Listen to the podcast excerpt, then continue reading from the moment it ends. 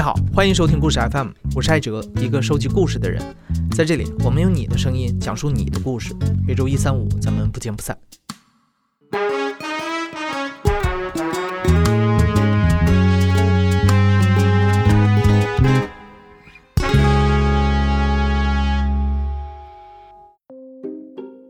没错啊，看到今天的标题，你应该也猜到了，故事 FM 的铁窗泪系列又来了。对于新来的听众，我先解释一下，故事 FM 呢采访过很多朋友在世界各地坐牢的故事，这一系列的故事啊被统称为“铁窗泪”系列。但今天这个故事有一点特别，它不再是坐牢的体验了，而是从一个狱警的角度来讲述他的观察。提示一下，为了保护讲述者的隐私，本期故事我们做了变声处理。我是树先生，今年三十岁，我是一名狱警。每个省应该都有一个那个人事考试网，你所在这个省吧，所有的这些岗位它都会集中的发布在上面。我们那儿是招有八个名额，当时两百多人报。我记得那时候好像是过年之前吧，过年之前就出了那个成绩排名，然后当时考的第一名。我们是提前了两两个月到那个单位报道的，因为编制一直不满，就提前让我们去锻炼。因为我们要上高速，要走一段时间的高速，在高速上我就一直在想，穿着警服的样子，还有那个进入那个监狱那个大门里面那个世界，未知的世界是什么样的。之前跟看着监狱的岗位的话，大多我也没去过监狱，大多就停留在那个电视剧、影视剧里面，清代的那些电视剧吧，犯人就关在那个牢里里边。然后牢头就在这儿摆张桌子，上面放些酒、花生，咱就在这儿喝酒、吃花生。然后家属就给银子什么的，大概就停留在这些。然后到了之后，就到了一个组织部门去报道，报道之后就到那个卫生科、生卫科。生活卫生科去领制服啊，然后就把那个制服穿上的第一瞬间，然后先自拍一个，发给家里人，发给朋友，发个朋友圈看一下，我觉得挺好的，很多人点赞啊，朋友当时就虚荣心吧，得到了一定的满足。我最关心的就发不发枪，当然后面进去之后也被碰着几次枪，枪是由那个枪库里面统一管理的。我们是只能佩戴一些基本的那个警械具，辣椒水啊、甩棍、手铐，低伤害的一些东西。因为枪的话，如果被犯人夺去的话，那是比较很危险的一个事情。每个监区的监区长来领人，你分到哪个监区？然后我们当时是分在某一个监区里边，然后当时是我们的教导员，我们是三个人带着我们。第一次走进了那个监管区里面，进去就很大的一个足球场，上面一个人都没有，然后路上很整洁，很整洁，地上很干净，全是周围密密麻麻的建筑，墙上贴满了一些改造的一些语言呐，但是你在路上看不见一个犯人，里面很大很大，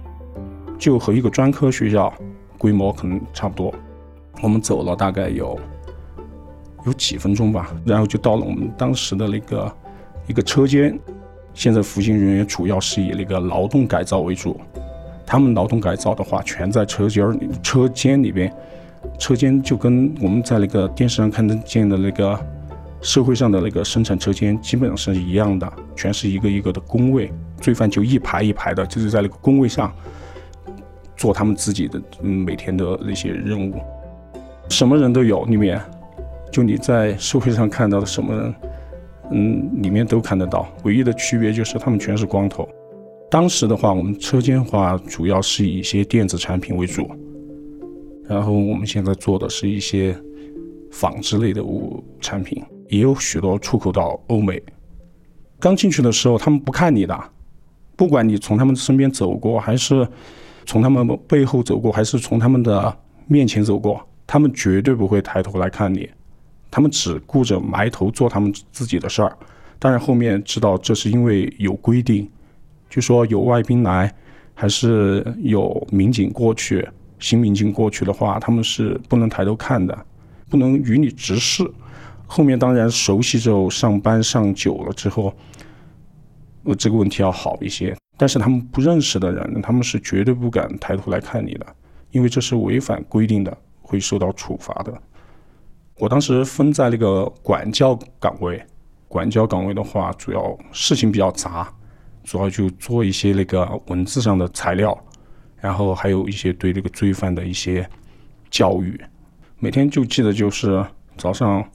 上班，然后去坐办公室里面，一到那个办公室就每天就写材料啊，还要找那个罪犯谈心。你去那个那边研究罪犯的时候，其实罪犯也在研究你。我们刚去了那个新民警，罪犯也会研究你，他会研究你是是一个什么样的人，他还会来试探你，他会用一些看似违规但又不违规的一些东西跟你打擦边球来试探你，看你会怎么处理这件事。就比如说我刚去第一个月遇到的事情，就当天他们在吃饭，我就在那个饭堂里面巡逻吧。然后有一个罪犯，他看着我，因为我之前就看着他，我和他眼神有个接触，他就靠近那个走廊的那个座位，他就把右脚就伸出来，伸到那个走廊那儿。他看我是什么反应，看我是是斥责他，还是我绕过去。当时如果我绕过去的话，他觉得，哎，你这个新民警胆子小还是什么的。如果我斥责他，让他把脚收回去的话，他又会对你有另外一种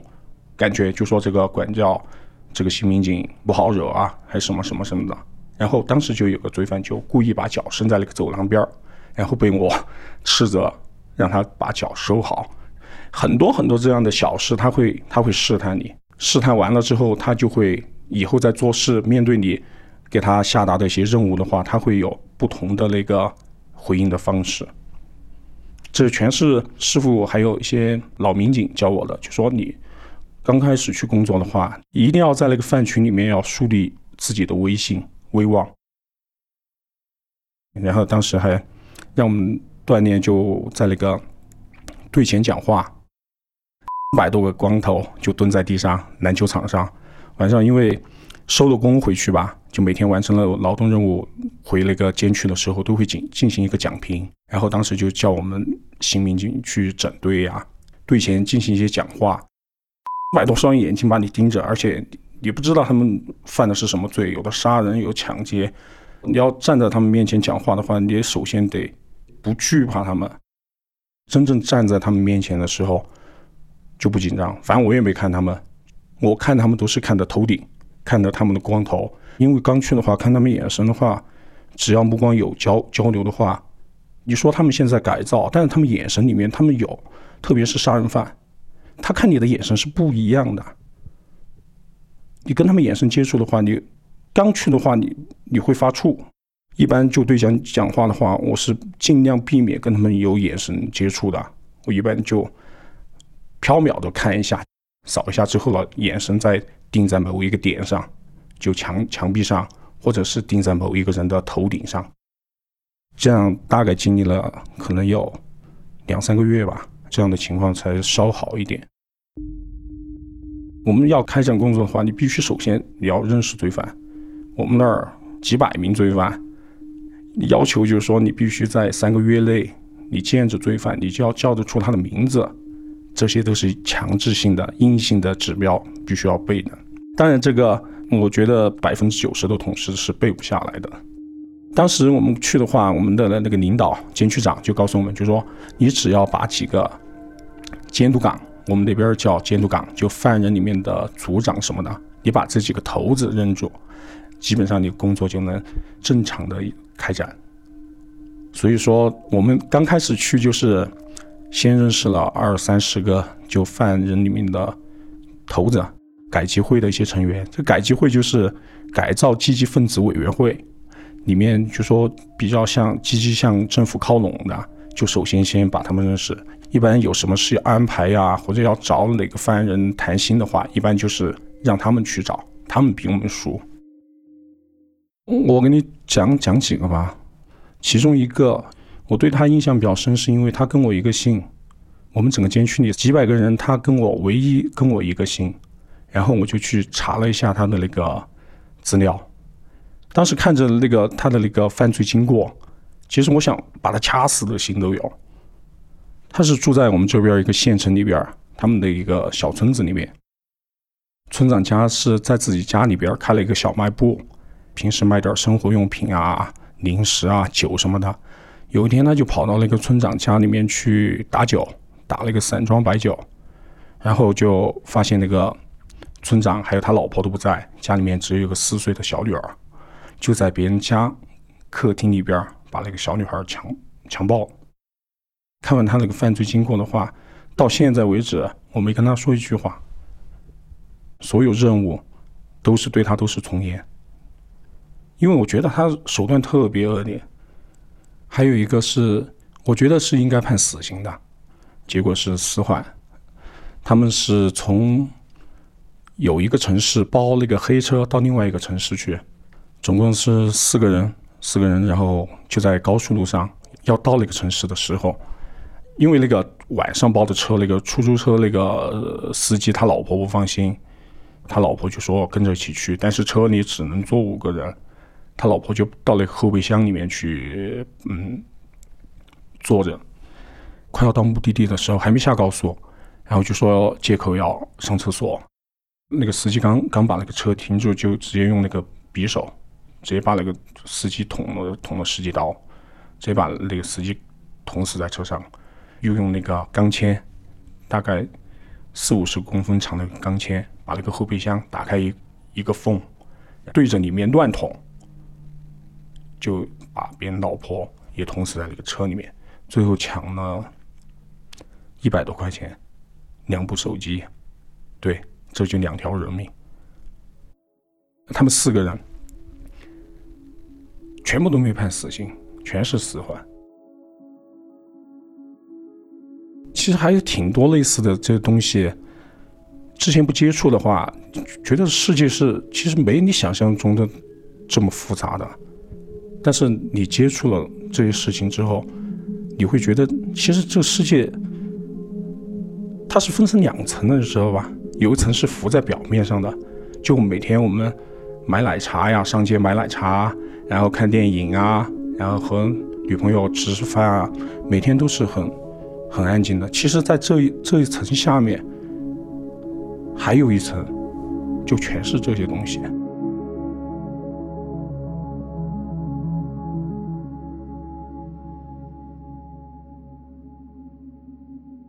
在故事 FM 之前播出过的《号子里的女人们》那期节目里，主人公 River 讲了自己二十年前在国内坐牢的经历。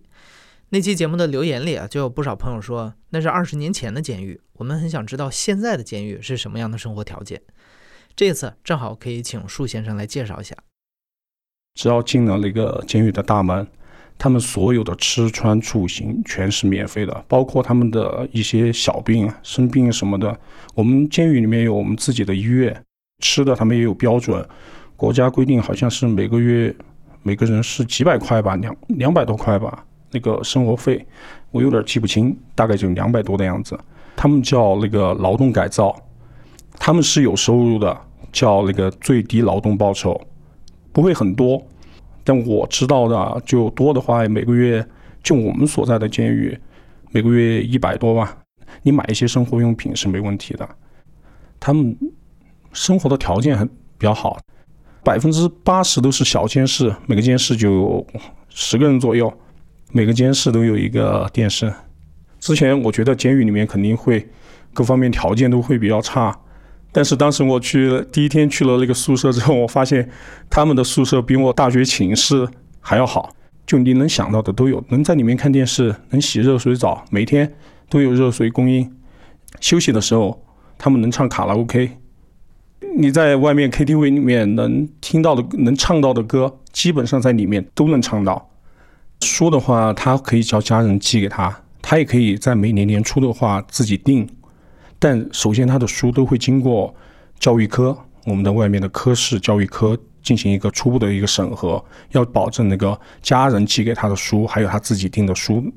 那个内容是健康向上的，不能涉及色情、暴力、违反国家政策的一些东西。经过一呃那个审核之后，就能到他们手上。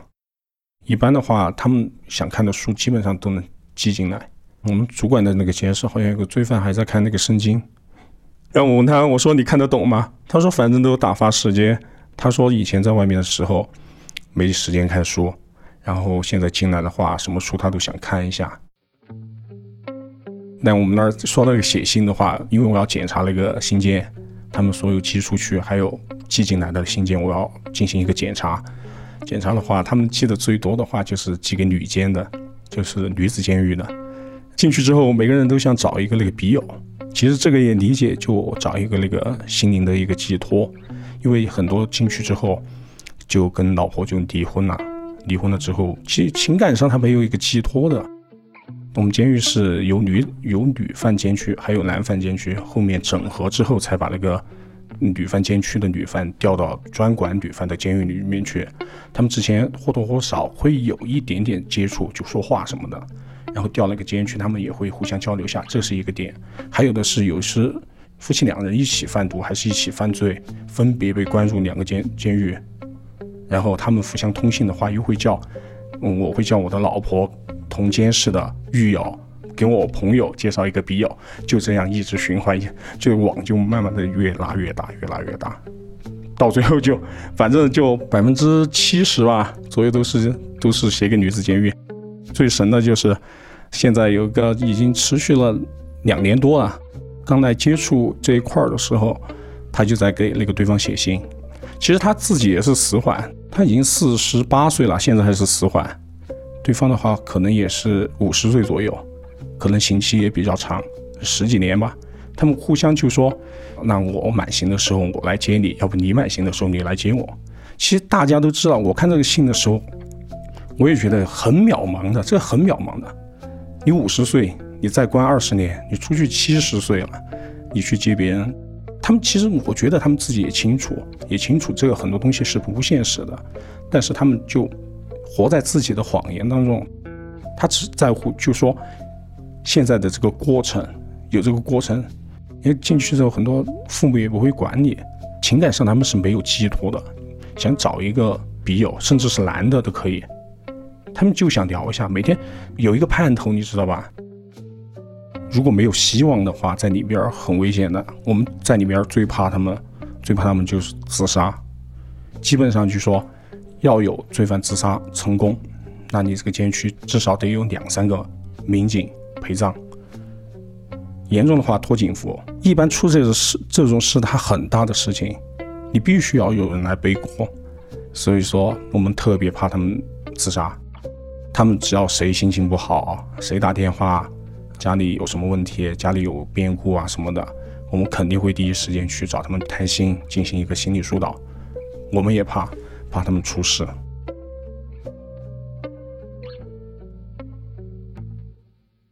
在外面的时候吧，他们有的可能是大老板，有的可能是权力很大的，有的可能是经济能力很强的。但是在进来之后，他们所有的朋友，包括他们自己打电话写信，就会发现他们的所有的身边的朋友都不在了，就没人去关心他们。你简单的一句关心，可能会他会感动很久。我有一次接触一个罪犯，他很严重的皮肤病，他是那个银屑病，他身上全是巴掌大的红的一块一块的。他们所有监视的人不是不敢跟他接触的。比如说他在那个小板凳上坐过，他站起来之后，别人当着他的面会把那个小板凳拿去水龙头上洗了，洗了再擦干，别人再坐。那段时间我就看着他情绪也不是很好。然后我就去找他谈话，其实他很敏感，我一走近他，他就往后退，他不自觉的往后退，因为他已经习惯了别人对他的一一种歧视疏离。我走近他一步，他就往后退一步，然后没办法，我说我们两个到篮球场上去走走吧，散散散散步。然后我们就在篮球场上，我就问他，就跟他聊天什么的。然后后面发现他是一个三无人员，他是因为贩毒。家里面不管他，然后老婆也是离婚了，父母不管他，三无人员，没有汇款，没有汇借，整个人就被社会抛弃了。他之前他就他说他在进来之前，他就患有这个银屑病，但那时候不严重，身上可能就几块乒乓球大小的几块。然后进来之后，因为监狱医院里面不像社会医院一样。他什么药物都很齐的，就他只能解决一些小问题，专门的一些疾病他是没办法解决的。很严重的话，可能会送到社会医院去，但是手续很复杂，风险很大，一般是不会这样办理的。我跟他接触过几次，刚开始他对我也是比较排斥，他就，哎，肯定也是，也是来走走过场啊，聊聊天，觉得我会自杀呀，什么什么什么的，就来帮我稳定一下，就就走了。然后这个事情我跟了，跟了四五个月，也逐渐看着他的那个病情逐渐的严重。我打过几次报告之后，然后监区领导又去跟医院沟通，然后医院又去跟跟那个监狱领导沟通。然后最终让他到我们当地的一个社会上的一个医院去做了一个全身的检查，并且给他开到了专门治疗那个病的药。擦了之后虽然没有根治，但是缓解了不少。这个事情完了之后，他非常感谢我。每次一跟他聊天，他是真正的发自内心的感谢你。我觉得我只是做了一件我自己应该做的事情，那个事情确实也是我的本职工作。但为什么他就这么感动？我就觉得他们可能就是在那面对他们确实关心是不够的，因为你确实照顾不过来的。每个每个监区的民警就那么就那么点人，犯人是我们的几倍、几十倍。他现在已经调到其他监区去了，偶尔在医院，我带其他病犯去医院检查的时候，他也到医院碰到的时候，每次都跟我鞠躬。就那一瞬间，可能是一瞬间，你觉得有些事情是值得的。